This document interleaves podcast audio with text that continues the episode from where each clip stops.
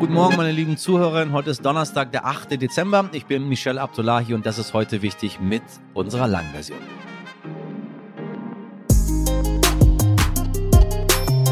Wirecard hat alle glücklich gemacht, beschreibt die Journalistin Bettina Weiguni die einstige deutsche Wirtschaftshoffnung. Ja, den Bezahldienstleister Wirecard, der mal wertvoller war als die Deutsche Bank, ja, raten Sie mal, wer sehr viele Wirecard-Aktien hatte. Sie kommen nicht drauf. Und bis zum Jahre 2018 war es auch eine gute Idee. Dann ist der fliegende Stern am DAX-Firmament tief gefallen. Heute, liebe Hörerinnen, steigen wir tief ein in einen Wirtschaftskriminalfall. Wenn Sie es nicht wissen, als Aktionär weiß man es. Also wahrscheinlich den größten der deutschen Geschichte. Nichts Geringeres als das. Denn heute beginnt vor dem Münchner Landgericht der lange Prozess gegen die ehemaligen Top-Leute von Wirecard, Markus Braun und zwei weitere Manager. Einer der relevantesten Player in diesem Krimi hat sich allerdings abgesetzt. Jan Marsalek. Jan Marsalek, wie ich diesen Namen hasse. Im Podcast Chasing Marsalek hat unsere heutige Gesprächspartnerin Bettina Weiguni monatelang recherchiert und ihn gesucht. Mittlerweile Mittlerweile vermuten ihn viele in Russland. Wir zeichnen diesen tiefen Fall nach und sprechen mit Bettina über die Person, die hinter dem Skandal steht oder stehen. Ich glaube, es sind ein paar mehr und sich ab heute vor Gericht verantworten müssen, zumindest zum Teil.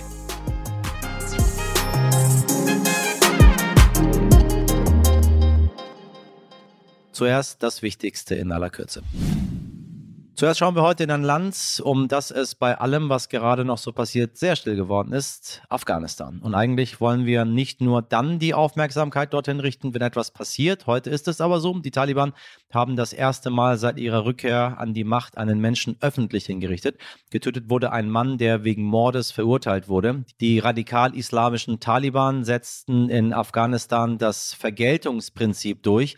Dazu gehören öffentliche Hinrichtungen, Steinigungen, Auspeitschungen oder Amputationen. Nach ihrer Machtübernahme hatte die Miliz zuerst angekündigt, diesmal weniger hart vorgehen zu wollen. Immer mehr zeigt sich aber inzwischen, dass das Gegenteil der Fall ist.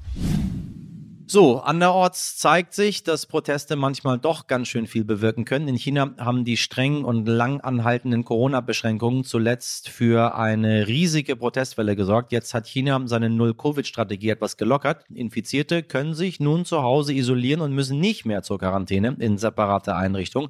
Lockdowns sollen nur noch für einzelne Gebäude oder Haushalte gelten und nicht mehr willkürlich für einen ganzen Bezirk. Allerdings haben die Behörden jetzt die Sorge, dass das Gesundheitssystem mit den steigenden Zahlen überfordert sein könnte, denn viele ältere Menschen sind nicht geimpft und auch der Rest der Bevölkerung ist aufgrund der strengen Regeln kaum natürlich immunisiert. Mehr zur politischen Lage in China hören Sie übrigens in unserer Folge 415. Benzin für umgerechnet maximal 1,17 Euro pro Liter. Ah, da schlagen doch die Herzen von AutoliebhaberInnen direkt höher, oder? Der Preis klingt für Sie in Zeiten der Energiekrise absolut unrealistisch. Ist er auch. Das musste nun auch Ungarns Ministerpräsident, Sie wissen, mein Liebling Viktor Orban einsehen, der den seit mehr als einem Jahr geltenden Benzinpreisdeckel aufgehoben hat. Der heimische Mineralölkonzern Moll konnte der gestiegenen Nachfrage nach dem billigen Treibstoff, oh Wunder, nicht mehr nachkommen. Gleichzeitig hatten ausländische Mineralölfirmen kein Interesse, Benzin zu Preisen unter dem Marktwert zu liefern. So gingen viele Tankstellen das Benzin aus und es kam zum Chaos. Für die Situation macht die ungarische Regierung übrigens Glauben Sie mir, die Europäische Union verantwortlich ist ja immer so einfach, die Schuld auf andere zu schieben, weil sie wegen des Ukraine-Krieges ein Ölembargo gegen Russland verhängt hat. Surprise, surprise. Und aller guten Dinge sind ähm, drei. Warten wir mal ab. Heute ist bundesweiter Warntag. Sie erinnern sich noch an die peinliche Erstveranstaltung im September 2020, als die Warnsignale und Sirenen, ähm, wie soll ich sagen, so gar nicht funktioniert haben. Der zweite Warntag 2021 wurde dann ganz abgesagt und heute probieren wir es einfach nochmal. Also, ab 11 Uhr werden verschiedene Warnmittel getestet, Sirenen, Anzeigen, Apps und erstmal auch das neue Warnsystem Cell Broadcast, das Warnmeldungen an unsere Handys verschickt. Wir sind mal gespannt, ob wir heute das mitbekommen.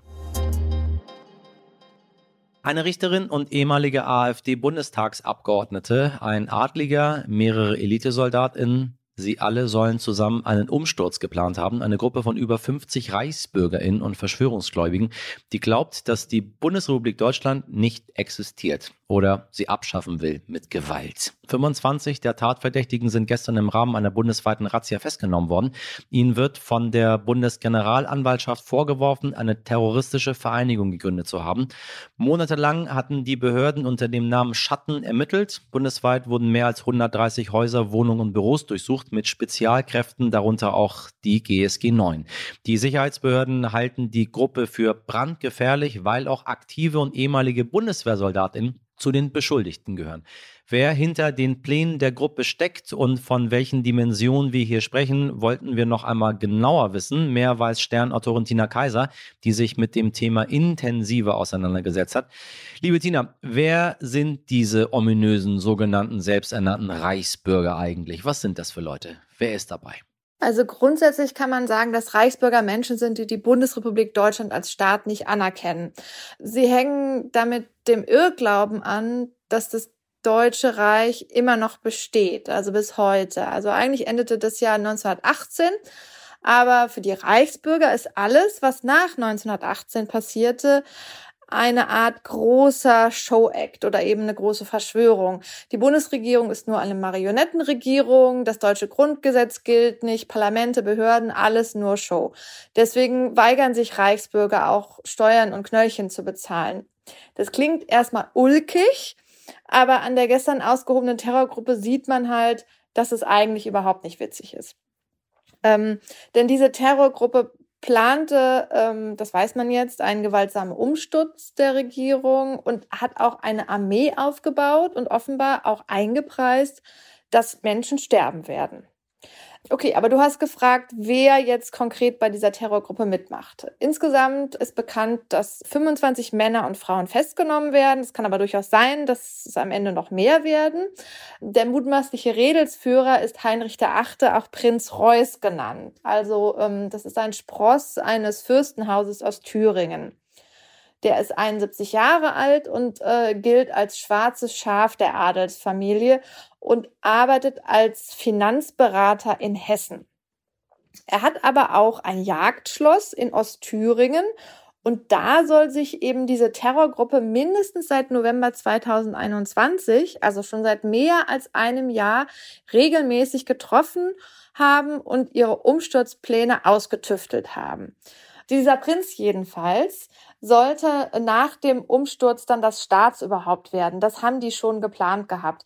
Und ähm, ich habe gestern mit dem Thüringer Innenminister Georg Mayer gesprochen und ähm, der hat gesagt, dass es offensichtlich den Reichsbürgern wirklich wichtig ist, dass äh, das Staatsoberhaupt adlig sein muss, auch wenn es eben so ein etwas ähm, seltsamer Prinz ist, der von seiner eigenen Familie als äh, verwirrt erklärt wird. In diesem Schattenkabinett waren aber auch schon weitere Kabinettsposten vergeben und der prominenteste und wahrscheinlich auch äh, schockierendste ist der Fall von äh, Birgit Malsack-Winkemann. Diese Frau saß bis zum dem vergangenen Jahr äh, für die AfD im Bundestag und war seitdem wieder Richterin am Landgericht in Berlin. Und das hat schon für Aufregung gesorgt, dass, weil man war sich schon klar, dass mit der Frau was nicht stimmt. Und deswegen hatte auch die, Berliner Justizsenatorin schon vor einiger Zeit versucht, Frau Malsack-Winkemann in den Ruhestand zu schicken, war aber damit vor dem Berliner Verwaltungsgericht gescheitert. So, aber jetzt weiß man ja, dass Frau Malsack-Winkemann offensichtlich sowieso andere Pläne hatte und nicht Richterin bleiben wollte, sondern sie ging davon aus, bald ähm, in der künftigen Reichsregierung Justizministerin zu werden. So, und als dritte zentrale Figur äh, gilt Rüdiger V.P. So hat es der Generalstaatsanwalt gesagt. Man weiß, das ist ein ehemaliger Oberstleutnant des Fallschirmjägerbataillons 251 in Kalf, aus dem ähm, dann später das Kommando Spezialkräfte, also die KSK, hervorgegangen sind. Also schon ein ziemlich hohes Tier bei der Bundeswehr war er. Er hat offenbar versucht, eine neue deutsche Armee aufzubauen, jetzt für diese Terrorgruppe. Und er hat gezielt Polizisten, Soldaten angesprochen. Ähm, unter anderem auch, weil die eben schon Schusswaffen haben, was praktisch ist, und eine Kampfausbildung. Und offenbar war die Rekrutierung sogar schon so weit fortgeschritten, äh, dass sogar schon Schießtrainings der Gruppe stattgefunden haben sollen. Wie groß ist diese Szene? Von, von welchen Dimensionen sprechen wir überhaupt? Die Reichsbürgerszene ist schon ziemlich groß. Das Bundesamt für Verfassungsschutz zählt insgesamt im Moment 21.000 Anhänger und sagt so ungefähr 10 Prozent von denen sollen gewaltbereit sein. Es ist aber jetzt vor allen Dingen auch beunruhigend, dass die Verfassungsschützer ähm, auch in den Ländern sagen, dass eben diese Reichsbürgerszene ein rasantes Wachstum hingelegt hat. Und das liegt wohl vor allen Dingen auch daran, dass sie nicht mehr so eine geschlossene Gruppe ist wie früher, sondern dass sie sich mit anderen Protestbewegungen vermischt und vernetzt, also mit der AfD, aber auch mit der Corona-Protestbewegung. Und so kommt es dann vor, dass jemand äh, auf eine Montagsdemo geht, der eigentlich nur gegen Gaspreiserhöhung ist und neben äh, Reichsbürgern äh, läuft, die Reichskriegsflaggen schwenken und womöglich es schaffen, den einen oder anderen für ihre Bewegung zu begeistern. Bei den Plänen war von einem Staatsumsturz die Rede. Was heißt das eigentlich und wie nah dran war die Gruppe, ihre Pläne tatsächlich umzusetzen? Die Pläne waren offenbar ziemlich konkret. Ähm, Details kommen jetzt immer noch ans Licht, aber was man schon weiß, ist schon krass genug. Äh, der militante Teil dieser Gruppe sollte den Bundestag mit Waffen überfallen, Abgeordnete als Geisel nehmen und notfalls auch welche erschießen.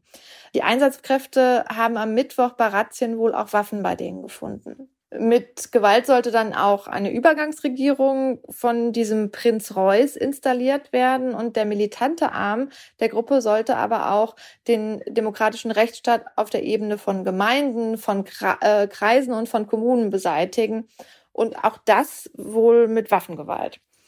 Die Vorbereitungen, die gingen so weit, dass Mitglieder der Terrorgruppe im Sommer offenbar sogar schon durch Bundeswehrkasernen geschlichen sind, angeblich in Hessen, Baden-Württemberg und in Bayern und die ausgekundschaftet haben und sie wollten angeblich prüfen, ob man dort die neue Armee dann unterbringen kann, wenn es soweit ist. Schließlich soll wohl auch geplant worden sein, äh, die Stromversorgung in Deutschland zu unterbrechen. Auch da gab es schon äh, detaillierte Pläne, wie man das schaffen könnte. Und das Ziel des Ganzen war wohl, dass man die Bevölkerung dadurch so verunsichert, dass es zu Aufständen kommt und ähm, die Leute sich der Reichsbürgerbewegung dann anschließen. Alles in allem also sehr, sehr gruselig. Danke, liebe Tina, für deine Einschätzung. Es ist einer der größten Wirtschaftsskandale in der deutschen Geschichte, doch von zwei mutmaßlichen Hauptverantwortlichen steht nur einer vor Gericht. Es geht um Markus Braun und Jan Masalek um 1,9 Milliarden Euro. 1,9 Milliarden falsche Versprechungen, 1,9 Milliarden falsche Hoffnungen, die sich am Ende als riesiger Betrug herausgestellt haben. Ich spreche natürlich von Wirecard. Ab heute steht der frühere Wirecard-Chef Markus Braun mit zwei seiner ehemaligen Manager vor dem Landgericht München I. Ihm wird gewerbmäßiger Bandenbetrug, Untreue, Marktmanipulation und unrichtige Darstellung vorgeworfen. Schaden insgesamt läppische 3,1 Milliarden Euro. Tiefer als unsere heutige Gesprächspartnerin ist wohl niemand in diesem Fall. Die Journalistin Bettina Weinguni hat 13 Monate zu dem Bezahldienstleister Wirecard recherchiert und den Podcast Chasing Masalek produziert. Und genau das hat sie getan, Jan Masalek gesucht. Der Gerichtsprozess um Wirecard wird uns noch eine Weile begleiten und nach diesem Gespräch zwischen Bettina Weinguni und meinem Kollegen Dimitri Blinski wissen Sie alles, um diesen Megaprozess zu verstehen. Bettina, ich grüße dich. Guten Morgen. Hallo. Ja, hallo. ich habe vor einiger Zeit äh, mit Karte bezahlt und da klebte auf diesem EC-Gerät so ein Aufkleber von Wirecard und ich fühlte mich direkt so zurückversetzt äh, und, und musste an diesen größten deutschen Wirtschaftsskandal denken. Du hast in deinem Podcast äh, bei Chasing Marshalek auch gesagt, Wirecard ist wie ein Sog, der dich so einsaugt. Du willst Total. immer mehr wissen, was passiert ist und wo dieser Jan Marschalek auch steckt. Ähm, mir geht's da ganz ähnlich. Beschreib mal ein bisschen, warum äh, ja begeistert uns dieser Fall so? Warum reißt er er uns so mit? Naja, das ist, äh, glaube ich, ähm, das menschliche Interesse, das, das wir immer haben, wenn es um, um, um Krimis geht, um Kriminalität, um diese, diese Energie, die dahinter steckt. Ähm, und diese, diese faszinierenden Persönlichkeiten dann ja auch. Also wie kann man einen Wirtschaftsbetrug in der Größenordnung aufziehen? Äh, wie haben die das organisiert? Wie kommen die damit klar, äh, dass sie immer mehr unter Druck geraten, das Ganze immer größer wird? Ähm, und, und wie kann man dabei dann doch so cool und so gelassen bleiben und alle Welt von vorn bis hinten anlügen. Ich glaube, das fasziniert die Menschen. Wenn wir nochmal auf, ähm, auf die Zeit vor dem, vor dem großen Knall zurückkommen, da war Wirecard zwischendurch mal äh, mehr als 20 Milliarden Euro wert, mehr als die Deutsche Bank. Und es gab sogar Pläne in der Schublade, die Deutsche Bank möglicherweise zu übernehmen. Ja. Was, was war Wirecard damals? Wirecard war der Liebling aller Deutschen, ähm, ein, ein wunderbares florierendes äh, DAX-Unternehmen, das alle glücklich gemacht hat. Äh, so muss man das ja sehen. So, solange diese Betrugsmaschinerie funktionierte, war die Politik glücklich, dass sie vorweisen konnten, oh, wir haben jetzt auch so ein, so ein riesiges Tech-Unternehmen in Deutschland. Die Aktionäre waren natürlich glücklich. Ähm, Banken, Kreditgeber, auch die waren glücklich und haben alle damit gehofft, okay, äh, da kommt Geld zurück, das geht weiter. Oh, die haben schon wieder 20 Prozent mehr Umsatz, ein florierendes Geschäft. Dr. Markus Braun, der CEO, war glücklich, weil er als Großaktionär mit sieben Prozent äh, self-made Milliardär war, ähm, gesellschaftlich hofiert überall. Ähm, die haben auf allen Bühnen der Welt gestanden und, und ihren Erfolg verkauft. Also es hat eigentlich alle glücklich gemacht. Mit dem kleinen Problem, dass eben kein Geld da war. Es hieß damals, das sei so äh, vielleicht das deutsche Google. Ähm, haben Sie, haben Sie da alle, alle geblendet? Äh, war man, war man so gierig nach so einem, ja, Tech-Unternehmen hier in Deutschland? Ja, auf jeden Fall. Also, ich meine jetzt egal, Wer jetzt den Betrug genau begangen hat bei Wirecard, das äh, sind wir mal gespannt, ob, ob wir das je erfahren werden. Ähm, aber der Betrug war groß angelegt. Äh, es ging relativ früh damit los, dass äh, Geschäft erfunden wurde. Es heißt ja immer, also wenn man, wenn man betrügt, dann muss man es im Großen Stil machen, im richtig großen, weil sich das keiner mehr vorstellen kann. Ähm, in dem Fall, wenn 1,9 Milliarden Euro in Manila fehlen, das kann erstmal sich keiner vorstellen, weil die alle denken, das, das gibt's doch nicht. In der Größenordnung kann man doch Sachen nicht erfunden haben, wenn doch die Wirtschaftsprüfer immer drüber geguckt haben. Und die Wirtschaftsprüfer selber denken natürlich auch, in der Größenordnung kann es nicht sein. Und dann, dann lässt sich tatsächlich so ein Betrug, glaube ich, am besten durch, durchhalten. Bis es einem dann über den Kopf wächst. Weil das muss man ja schon auch sehen. Ähm, die sind im Sommer 2020 nicht komplett äh, unvorbereitet vor die Wand gefahren, sondern die, die Schlinge hat sich, das kann man im Nachhinein, zeigt sich das ja immer deutlicher, die hat sich zugezogen. Schon seit 2018 so ungefähr. Es wurde also immer enger für sie und sie mussten damit rechnen, dass es genau so endet, beziehungsweise, wo sie das, äh, wo du das gerade erwähnt hast, mit ähm, der Deutschen Bank.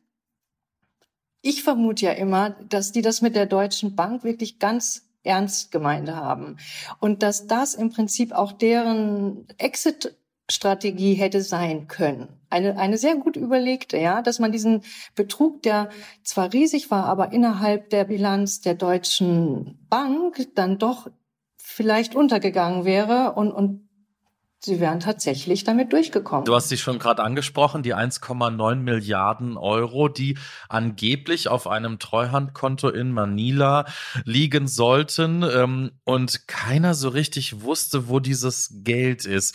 Wie kam das überhaupt zustande? Vielleicht kannst du uns ein paar Sätze zur Vorgeschichte noch sagen. Ähm, wie ist es überhaupt entstanden? Wie kann das sein, dass dort dieses Geld, warum liegt das überhaupt in Manila? Also es gab das sogenannte Asiengeschäft. Ähm, und das Asiengeschäft war Jan Maschaleks Bereich, äh, der, der jetzt immer noch flüchtig ist. Ähm, und äh, das Asiengeschäft hat es vermutlich, so die Anklage und so auch ähm, alles, was der Insolvenzverwalter dazu sagt, das hat es in großen Teilen überhaupt nicht gegeben. Das hat man über Drittpartner abgewickelt in, in äh, Singapur.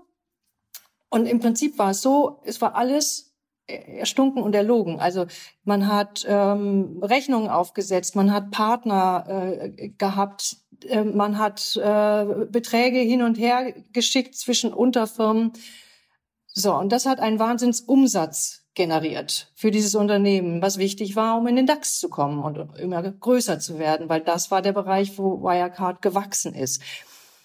Wenn man so viel Umsatz macht und sagt, man ist auch noch profitabel dabei, dann muss natürlich irgendwo Geld auflaufen.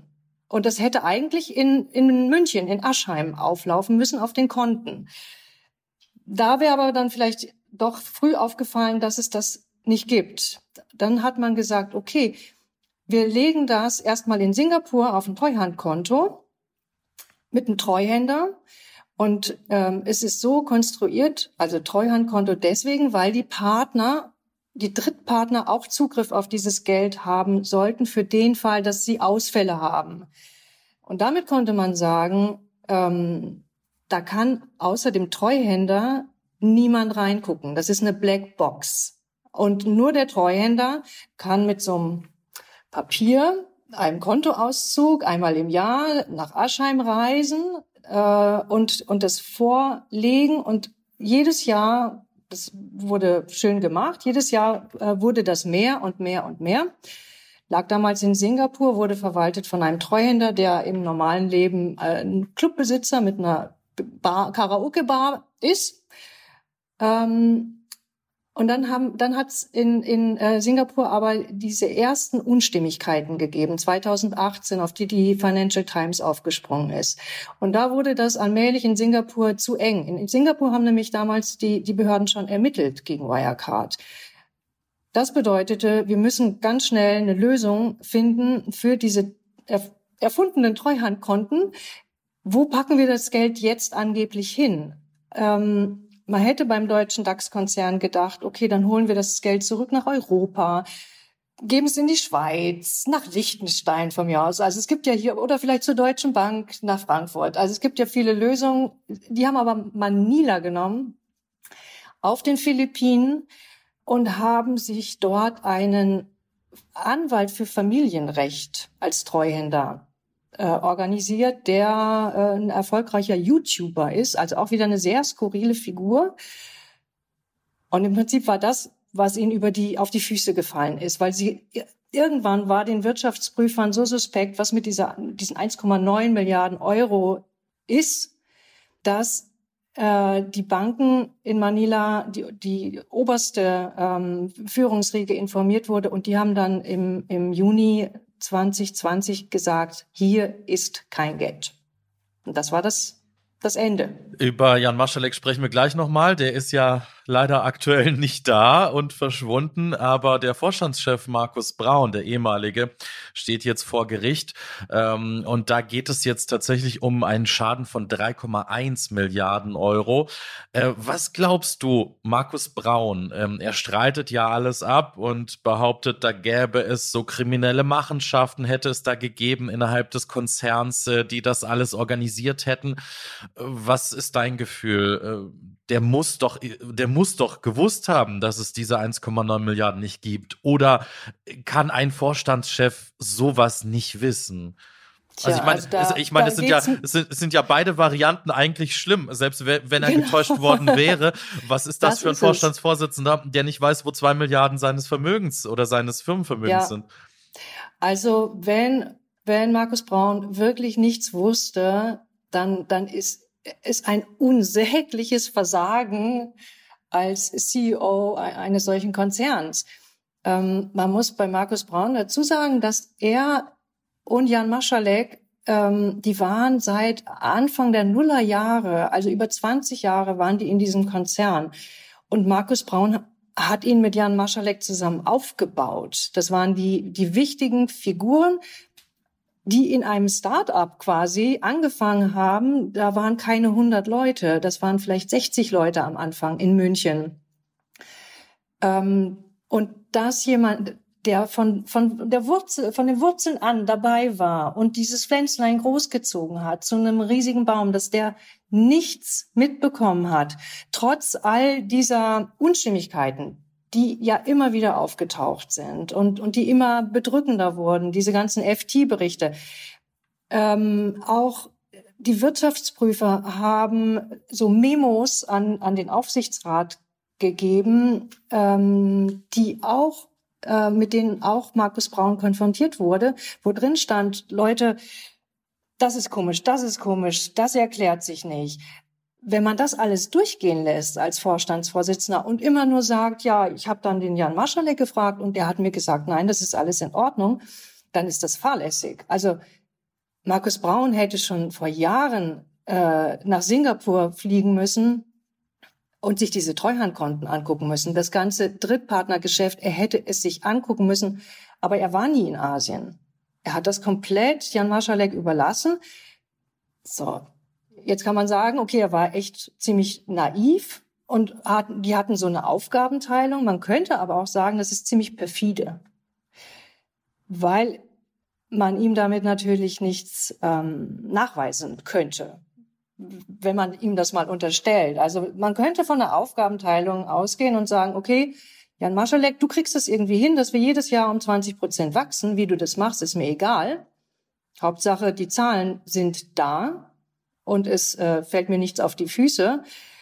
Und ich dagegen ähm, präsentiere den Konzern nach außen, mache all das, was hier an Show äh, wichtig ist und freue mich an meinen sieben Prozent. Lass uns ein äh, bisschen auf die Figur Jan Marschalek drauf gucken. Du hast zusammen mit den Kolleginnen von RTL den Podcast Chasing Marschalek gemacht. Und ähm, ja, ihr habt nicht nur nach ihm gesucht, sondern wirklich ein Bild von ihm gezeichnet ähm, und, und versucht, in ihn hineinzugucken. Was ist das für ein Typ? Ja, äh, sehr spannende Figur. Wir haben ja mit Leuten gesprochen, die ihn ähm, aus der Kindheit kannten, ähm, die lange mit ihm zusammengearbeitet haben.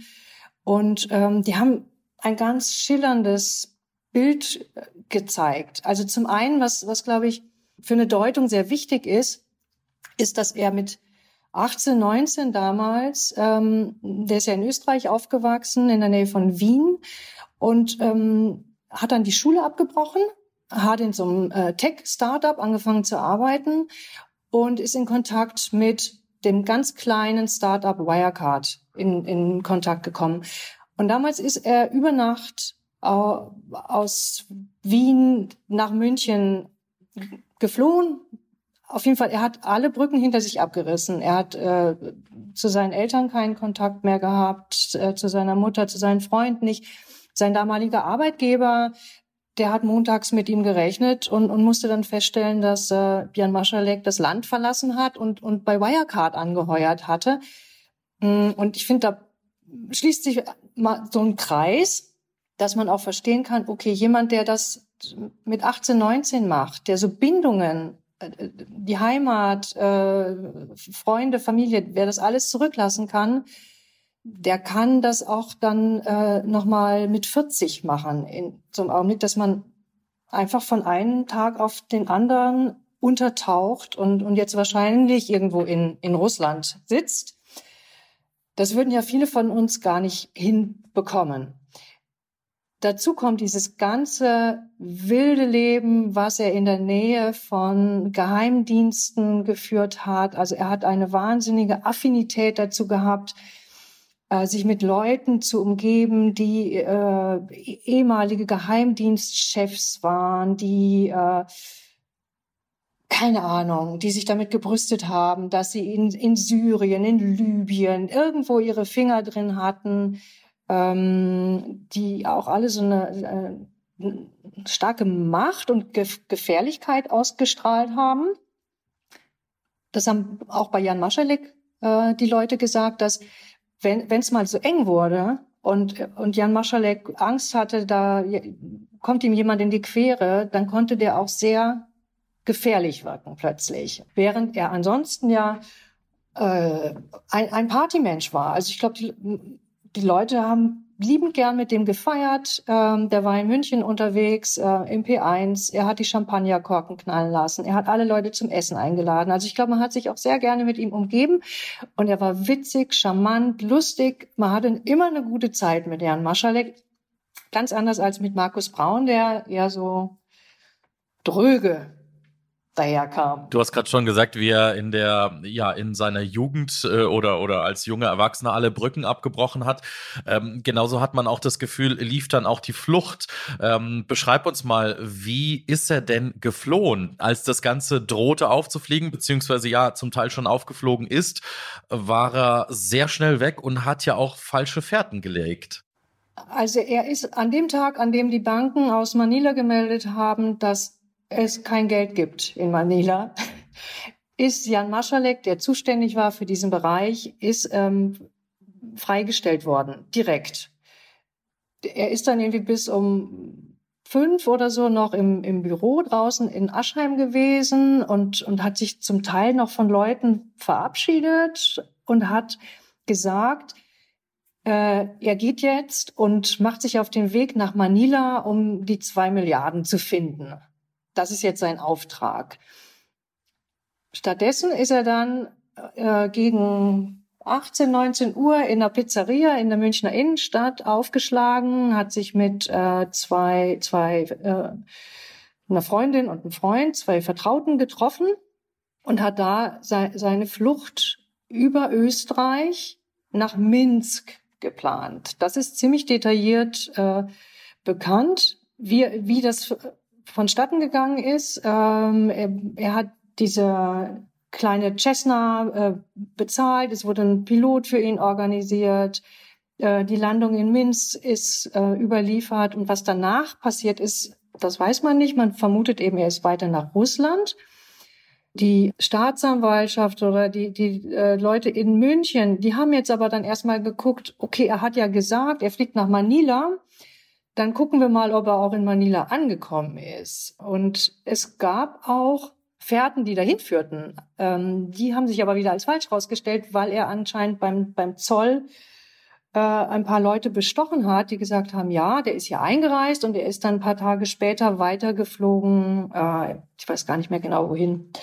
Diese Ein- und Abreisedaten waren auch gefälscht und erfunden. Aber das hat ihm alles äh, so ein paar Tage äh, Luft verschafft, wo man auf völlig falsch, eine völlig falsche Fährte gesetzt hatte. Da war er dann schon untergetaucht. Was glaubst du, wo ist er heute? Äh, ich äh, glaube mittlerweile, also am Anfang dachte ich, er ist in, ähm, in Russland in der Nähe von Moskau. Da haben wir ihn ja damals auch mit einem Kollegen von euch äh, gesucht. Also es gibt da so ein, so ein ähm, so ein Viertel, wo viele Geheimdienstler und, und andere wohlhabende äh, Russen leben. Da vermutet man ihn, dass er da vom Geheimdienst äh, einquartiert wurde. Und ich habe mir das anfangs als Art Gefängnis vorgestellt. Ne? Der ist da jetzt der, der Arme, aber eigentlich kann das auch nicht besonders schön für ihn sein. Er, er, kann nicht, er kann nicht raus. Er ist abhängig von diesen Geheimdienstlern.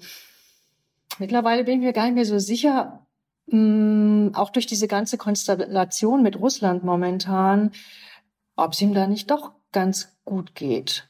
Also er hat ja auf jeden Fall vermutlich Zugang zu Geld, in welcher Form auch immer, Krypto, Bitcoins.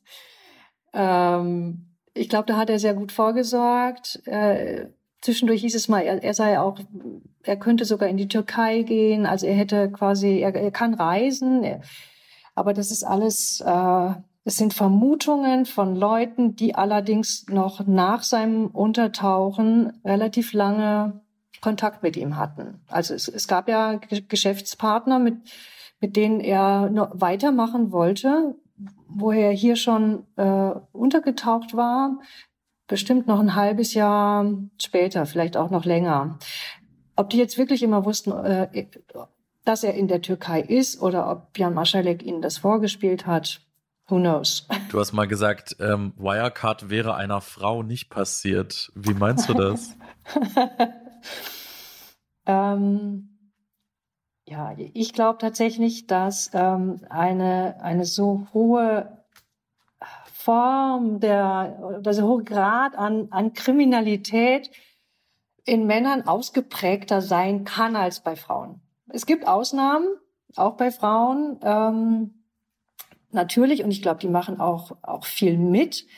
Aber sich das so ganz groß, Cowboy, Westernmäßig da so vorzustellen und das durchzuziehen und diese ganzen wilden Typen, mit denen Jan Maschalek ähm, zu tun hatte, die jetzt in Amerika vor Gericht stehen, die in Asien unterwegs sind, das sind, weiß nicht, diese Goldgräber, diese Abenteurer, die es eher bei Männern gibt. Und es waren auch größtenteils nur, nur Männer. Also es, es tauchen sehr, sehr wenig Frauen auf. Äh, in Singapur gab es ein Ehepaar, da, da war eine Frau äh, dabei. Man weiß nicht, was, was die konkret jetzt wussten, aber das, das ist äh, so eine, die, die vielleicht enger an Jan Maschalek dran war und dazugehörte. Aber ansonsten, das, das war ein Männerclub, ein Boys Club. Die waren, die waren wild, die waren kriminell, die, die liebten Geld und schnelle Autos, das ganze Adrenalin gesteuerte. Und jetzt steht ein Teil, zumindest ein kleiner Teil dieses Boys Club äh, vor Gericht. Der ganze Prozess dauert bis ins Jahr 2024 hinein. Ganz kurz nur eine abschließende äh, ja, Meinung von dir noch, ein Ausblick. Was glaubst du? Wie, wie, wie kann dieser Prozess enden? Kann, äh, kommt die Wahrheit irgendwann ans Licht? Tja, also ich bin ein bisschen skeptisch. Äh, ich würde es mir total wünschen, weil ich es auch einfach so gerne wissen würde. Ja, also ich habe mich ja so lange damit beschäftigt. Ähm, de, den Fall mal einmal klar vor Augen zu haben, das, das wäre grandios.